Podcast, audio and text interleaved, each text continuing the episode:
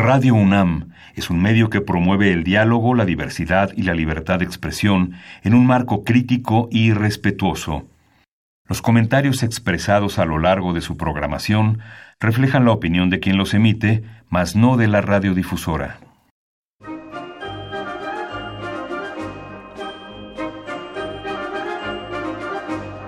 La Feria Internacional del Libro del Palacio de Minería y la Facultad de Ingeniería de la UNAM presentan La Feria de los Libros. Un acercamiento a la lectura.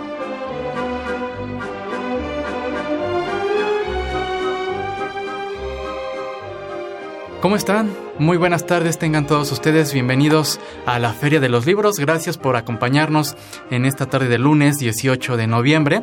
Mi nombre es Elías Franco, los saludo con el gusto de siempre y pues les agradezco que nos acompañen en este inicio de semana, en este día feriado para algunos y qué mejor opción para eh, acompañarnos y por supuesto eh, saber de qué vamos a hablar esta tarde. Por supuesto tendremos nuestra recomendación de novedad editorial.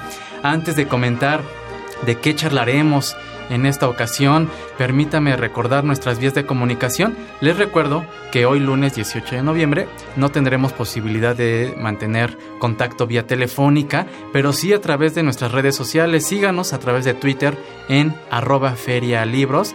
También lo puede hacer en el Facebook oficial de nuestro programa. Nos puede encontrar como la Feria de los Libros y por supuesto el correo electrónico la feria de los libros gmail.com.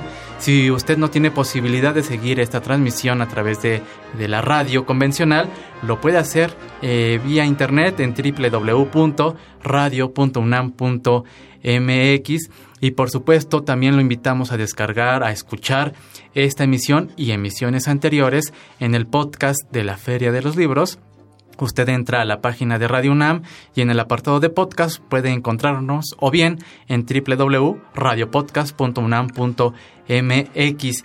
Y bien, pues esta tarde charlaremos aquí en cabina con el maestro Juan Francisco Escobedo Martínez. Él es coordinador del libro Trayectos Encarnados, Exclusión, Vigilancia y Violencias Corporales. Este es un libro publicado por La Cifra Editorial. También tendremos nuestra cápsula de novedad editorial, así que prepare pluma y papel y no se puede, no se puede perder nuestras recomendaciones de cartelera de actividades en torno al libro y la lectura para esta semana. Si no alcanza a tomar nota, por supuesto, a través de nuestras redes sociales a lo largo del día y de la semana, usted puede encontrar toda la información que aquí eh, compartimos para todos ustedes. Y para llevarse libros de cortesía tenemos una pregunta a propósito del tema del que estaremos hablando en instantes más, nos gustaría que comparta con nosotros qué aspectos considera relevantes en el estudio o análisis sobre la significación sociocultural de nuestro cuerpo. ¿Qué aspectos considera relevantes en el estudio, análisis, reflexión sobre la significación sociocultural de nuestro cuerpo? Eh, eh, lo puede hacer a través de Twitter, repito, arroba ferialibros o en nuestro Facebook oficial, la Feria de los Libros.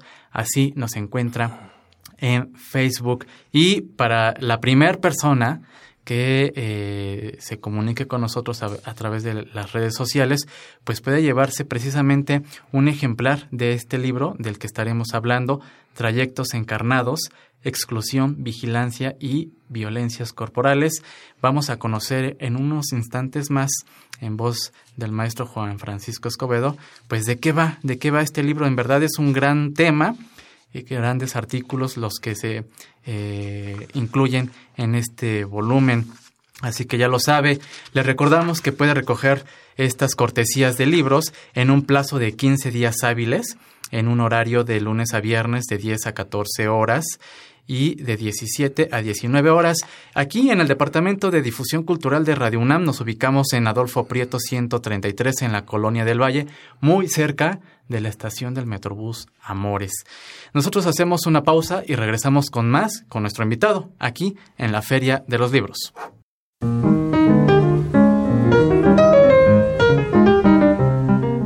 Notas de pie de página.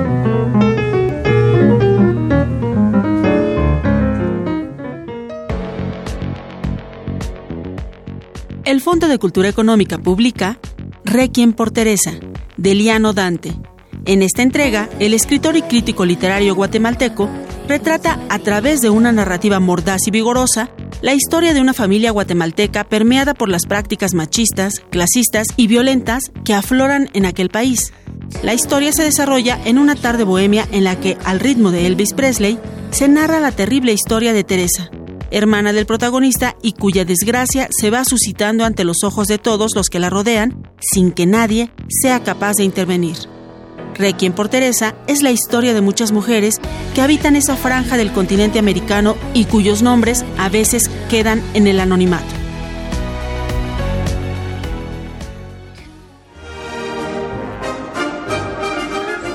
Leer es estar vivo.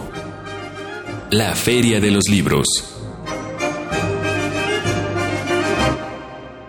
Estamos de regreso en la Feria de los Libros y bueno, pues le damos la bienvenida al maestro Juan Francisco Escobedo Martínez. Él es licenciado en etnohistoria, maestro y doctorante en historia y etnohistoria por la Escuela Nacional de Antropología e Historia. Es profesor investigador de tiempo completo y ha presentado ponencias en diversos congresos académicos nacionales e internacionales y ha publicado artículos en diversas revistas académicas y capítulos en libros colectivos. Y esta tarde nos da mucho gusto recibirlo. Maestro, ¿cómo está? Muy buenas tardes, bienvenido. Eh, yo muy bien, muchas gracias por la invitación. Eh, encantados de eh, charlar con usted a propósito de este libro Trayectos Encarnados, Exclusión, Vigilancia y Violencias Corporales. Es un libro en el que participan varios académicos. Claro, sí, recoge las visiones tanto de sociólogos como de historiadores, eh, como gente dedicada también a la educación física, eh, que tienen, digamos, varios planteamientos en torno a las corporalidades, más que como el cuerpo mismo, ¿no? El cuerpo en tanto eh, materia biológica, procesos fisiológicos, bueno, es, es una realidad patente, pero nos interesa mucho cómo se da esta construcción cultural del cuerpo y de la corporalidad. Claro.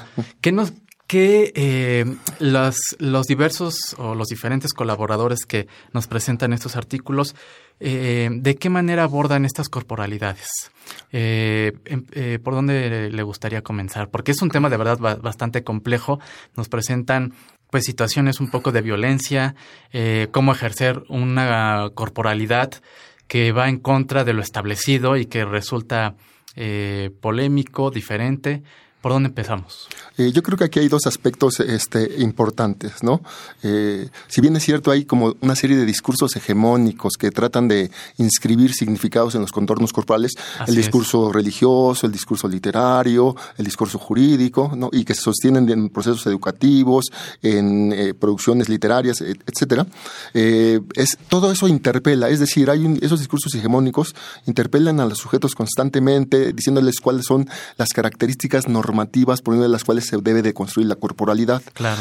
Eh, sin embargo, los sujetos tenemos esa agencia para, digamos, eh, interpretar todos esos discursos y en un momento dado construirse una autorrepresentación, siempre con base, digamos, en, esa, en ese discurso hegemónico. O sea, el poder eh, produce lo que nombra, pero también los sujetos, la gente común tiene esa capacidad de reinterpretarla y construirse una corporalidad individual, una corporalidad personal que puede responder mucho a las a los cánones establecidos, a las normas hegemónicas con respecto al ser mujer, ser, hombre. Y los roles establecidos. Exactamente, eh, exactamente y que conllevan, digamos, las, eh, una serie de prácticas corporales, ¿no? O sea, una serie de normativas que hombres y mujeres, bueno, como el género eh, y la corporalidad solamente se bifurcan en dos, hombres y mujeres, pues pareciera que todos tendríamos que cumplir esa normatividad y responder a esos discursos hegemónicos.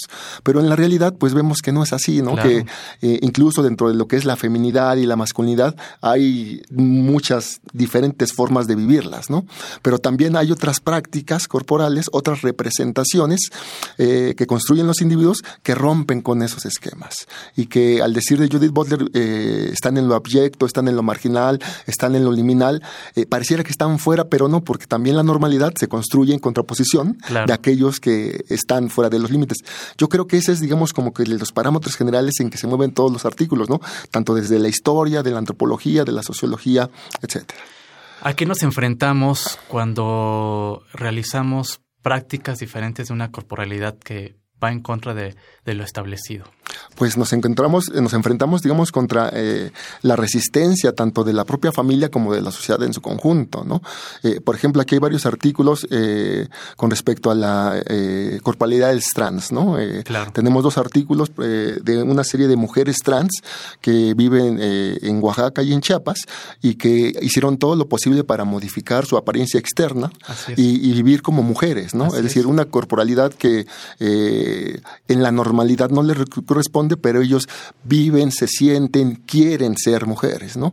Y entonces ahí se enfrenta, digamos, a una, a una resistencia en donde la mirada que, que está normada, la mirada de la normalidad, dice, pues estos son hombres disfrazados, estos son hombres que, que eh, están viviendo, digamos, en, en, una mentira, pero no es cierto, más bien se enfrentan a esa resistencia, primero con la familia, luego con la sociedad, y es una crisis personal bastante fuerte, ¿no? Que buscan, digamos, este, eh, abrirse camino para poder vivir su propia corporalidad, ¿no? Es, es como muy doloroso este también. Este grupo de personas eh, eh, viven en, digamos, capital o son o pertenecen a comunidades un tanto alejadas, este, por ejemplo, del desarrollo urbano, de los que nos presentan aquí. Aquí hay, digamos, este, de comunidades un tanto alejadas del, del, desarrollo urbano, donde hay mucho mayor resistencia, ¿no? Que, digamos, en, en las grandes orbes donde pareciera que hay, digamos, como más apertura, pero entre comillas, ¿no?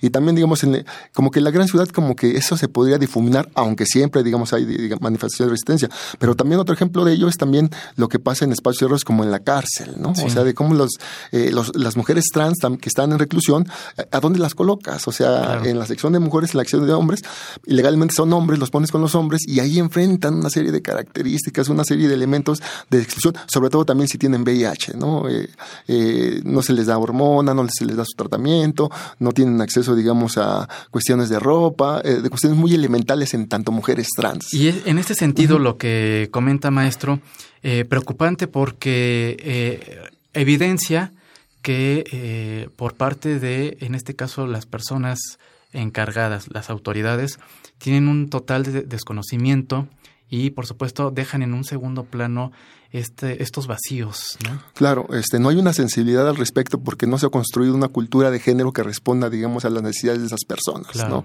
La cultura de género que nos rige es, digamos, esta mirada dicotómica de hombres y de mujeres y no hay, más. no hay más. Y, estos hombres se enfrentan, digamos, perdón, estas personas trans se enfrentan, digamos, a situaciones verdaderamente difíciles, tanto a las, eh, en cuestiones de exclusión eh, en la cárcel, tanto en esas comunidades pequeñas, tanto en las grandes urbes, porque no hay, digamos, una serie de derechos, una serie de de eh, normas jurídicas que regulen sus, eh, eh, sus identidades, pero tampoco hay este, una aceptación cultural. O sea, la ley puede cambiar, ¿no? Claro. Pero en un momento dado, digamos, también la gente pues, lo rechaza, ¿no? Por, pues por su orientación sexual, por su apariencia y por tratar, según este, la norma, de aparentar lo que no son, ¿no? Desde su punto de vista, en México, 2019, ¿cuál es lo que tenemos que hacer como sociedad para abrirnos, es decir, ¿qué, se necesita para llegar a esa sensibilización y reconocer pues todas estas vertientes de ejercer eh, una corporalidad pues distinta y que no sea eh, tachada? Pues yo creo que tiene que ver, digamos... ¿Cómo este llegar a esa apertura realmente o a ese reconocimiento sin ningún tipo de problema? Eh, tendría que haber, digamos, una gran apertura en la educación, ¿no? primero que nada, el reconocimiento de esas otras identidades, que ahí, digamos, hay una dificultad muy grande, ¿no? Hay una serie de preceptos morales, este, e insisto, jurídicos y culturales, que no permite ver más allá de, de esa dicotomía de hombre-mujer, ¿no? Eh, sería, digamos, es un... Proceso educativo eh, bastante fuerte para transformar esas concepciones y también, digamos, la transformación de lo que es la ley y la cultura sería, digamos, como eh, muy importante. El panorama es difícil, digamos, hay eh, de alguna manera una serie de logros, no, podemos cantar victoria, digamos, así es muy, sería muy prematuro, pero empieza a haber, digamos, como que ese reconocimiento. por ejemplo, hay gente trans que tiene que venir a la Ciudad de México a hacer sus trámites legales, no lo puede hacer en, sus, comunidades, sino que tiene que venir, digamos, a la Ciudad de México, ¿no? Porque en el resto del país no se reconoce, digamos, esa posibilidad. Hay un avance en el aspecto jurídico, pero ¿qué pasa cuando regresan a sus lugares de origen? Pues son defenestrados, son rechazados, son señalados, ¿no? Entonces el cambio cultural, el cambio en la educación sería, digamos, muy importante y como hemos visto, pues hay mucha resistencia al, respecto, incluso para incluir cuestiones de sexualidad, digamos, a nivel básico y eh, hay muchos sectores que se resisten, ¿no? Entonces el proceso educativo yo creo que sería, digamos, muy importante en ese sentido. ¿Qué tan abierto está eh, eh, las personas que encabezan los, los distintos niveles de gobierno ante, esta, ante estos temas? Mm, me parece que hay, digamos, como que bastante resistencia. Podemos ver el caso de Nuevo León ahora, por ejemplo, ¿no? Que, rechazan, digamos, practicar aborto, atender este, personas trans, atender personas homosexuales. Ahí, digamos, hay como eh, resistencia, ¿no? Estados que tienen, digamos, una mirada sobre la sexualidad bastante conservadora. Eh, me parece que el panorama es difícil, o sea, que es, que, que es complicado, ¿no?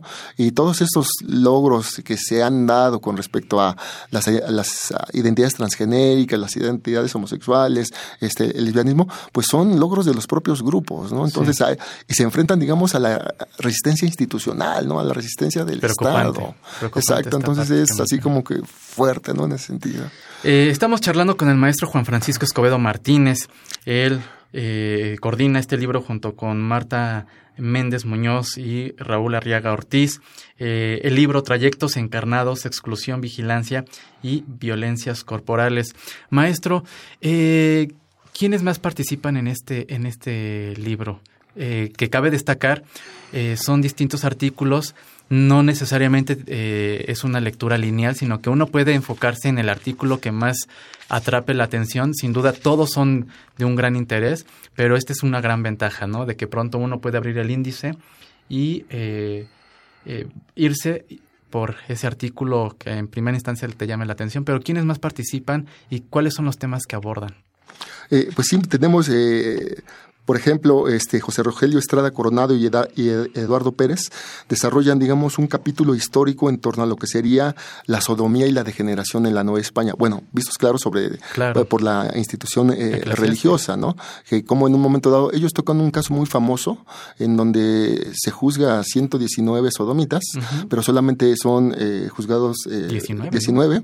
Y el caso más famoso es de uno llamado Cotita. entonces ahí se ve, digamos, cómo, eh, digamos, estas prácticas sexuales rompen, digamos, con el orden establecido y el auto de fe y las ejecuciones pareciera que son los mecanismos para restaurar a este hombre, ¿no? Eh, Foucault habla que el disciplinamiento eh, corporal y la regulación social de los cuerpos es una cuestión de la modernidad, pero el disciplinamiento religioso, ¿no? la búsqueda de, digamos, de normalizar la sexualidad, pues está, digamos, en todo el discurso católico. Muy bien. El artículo que hacemos la doctora Marta Beatriz Cavisco Campos y, y, yo, que nos referimos, digamos, a la práctica de la de del onanismo, la masturbación, eh, la polución en el espacio no hispano, en donde vemos precisamente ese discurso hegemónico en torno a la sexualidad y como otros que tienen eh, precisamente que ver con el sexo se, se, ponen en lo que sería, digamos, el pecado nefando, ¿no? Como buscan de alguna manera siempre ejercer un control sobre lo que sería la sexualidad. Después tendremos la participación de dos investigadoras de la Universidad eh, Autónoma de Yucatán, Nelly Adriana Rusanguino y María Teresita del Niño Jesús, que ellas hacen una análisis de lo que sería eh, la vida en un, en un centro de integración social de eh, niños y niñas y adolescentes. Eh, esto es en Yucatán. En Yucatán, sí. Es una situación como de mucha vulnerabilidad en donde las estructuras de ahí buscan normalizar sus comportamientos, producir sujetos eh, dóciles a través de...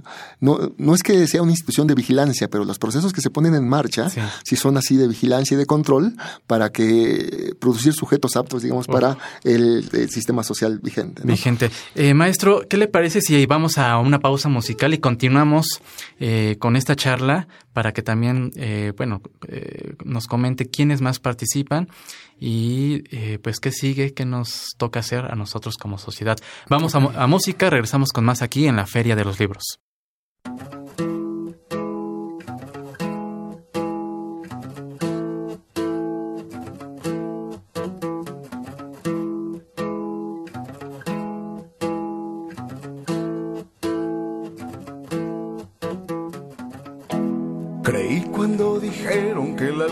Se dormía. Cuando salí sol. Creí cuando dijeron que el diablo se escondía husmeando en las esquinas de la habitación.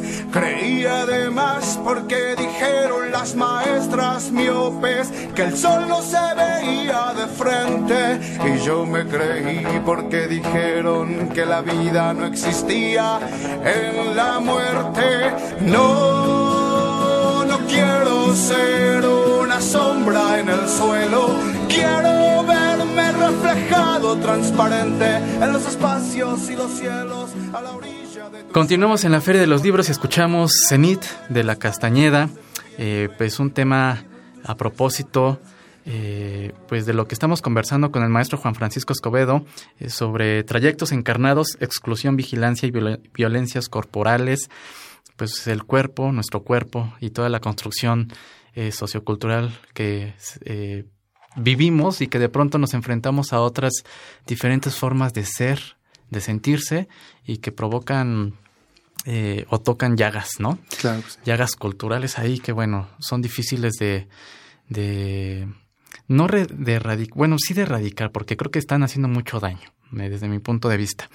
Y eh, nos comentaba, maestro, sobre quiénes más participaban en este libro y desde su punto de vista me gustaría saber, pues, qué nos toca hacer nosotros como sociedad. Eh, pues yo creo que nos toca eh, aceptar esas corporalidades distintas, nos toca de alguna manera permitir que esas personas se desarrollen con normalidad en el entorno social, o sea, ya no ver como una extrañeza, con desprecio, con discriminación a sujetos distintos, a corporalidades distintas, ¿no? Claro. Eh, lesbianas, homosexuales, transgénero, transvestis, intersexo, ¿no? Que Claro. por la orientación, la preferencia, la manifestación corporal son excluidas, ¿no? Lo complicado es eh, cómo enseñarle a la gente eso, eso es, digamos, como que, como que lo difícil, ¿no?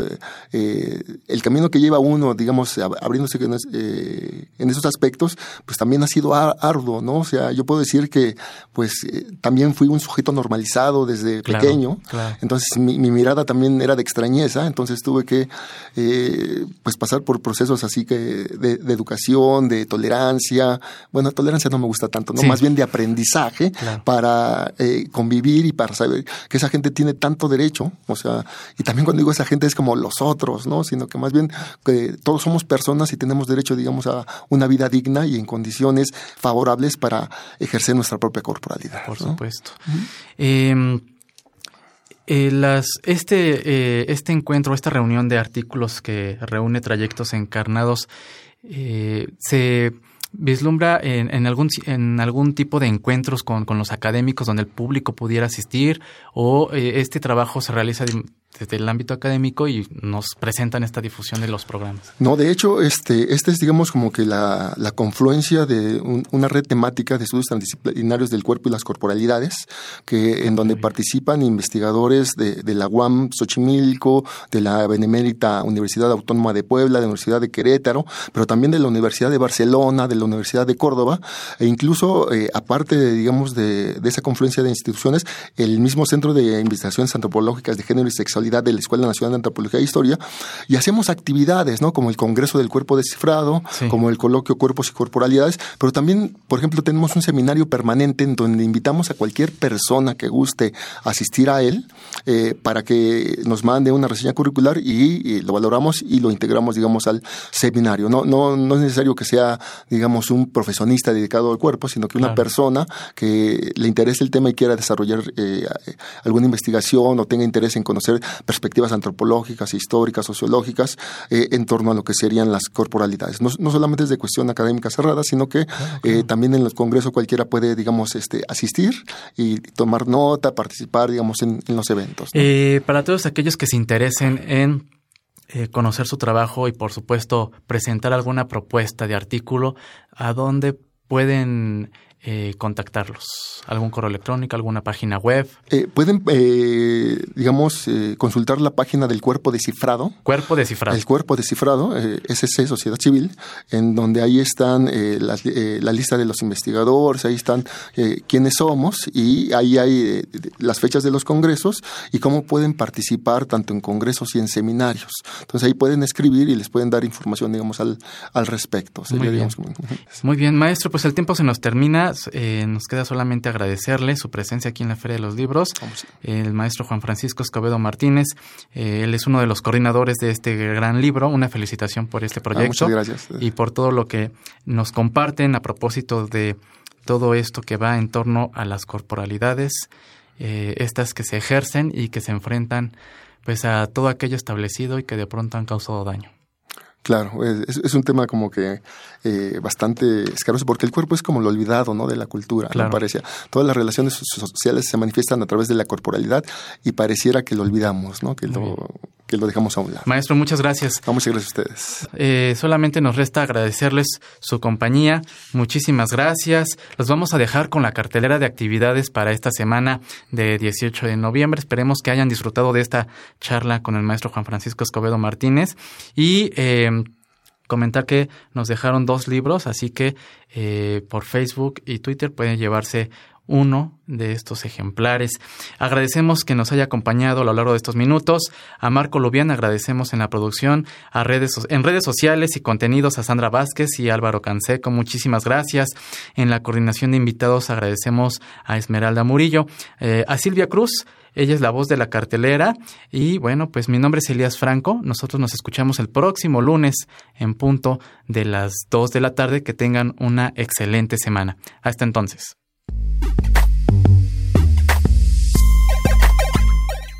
En el marco de la 39 edición de la Feria Internacional del Libro Infantil y Juvenil, Editorial Selector invita a la presentación editorial Soy Retro porque de Guillermo Guerrero. Participan Luis Opelana y el autor. La cita es el lunes 18 de noviembre a las 18 horas en el Centro Nacional de las Artes, ubicado en Río Churubusco y Calzada de Telalpan número 79. La entrada es libre. La Casa de la Cultura Ampliación Los Olivos invita a la lectura en voz alta Cuentos Viajeros. Participa Moisés Mendelevich. La cita es el jueves 21 de noviembre a las 17 horas en Providencia número 20, Colonia Ampliación Los Olivos, Alcaldía Tláhuac. La entrada es libre. El Palacio de Bellas Artes invita al recital Degollado Resplandor, Poesía Selecta 1949-2000, de Blanca Varela. La selección poética de la escritora peruana será interpretada por Miguel Ángel Zapata, Silvia Tomasa Rivera, Víctor Manuel Mendiola, Cecilia Podesta e Isolda Dos Amantes. La cita es el viernes 22 a las 19 horas en la sala Adamo Boari del Palacio de Bellas Artes, ubicada en Avenida Hidalgo número 1, Colonia Centro. La entrada es libre.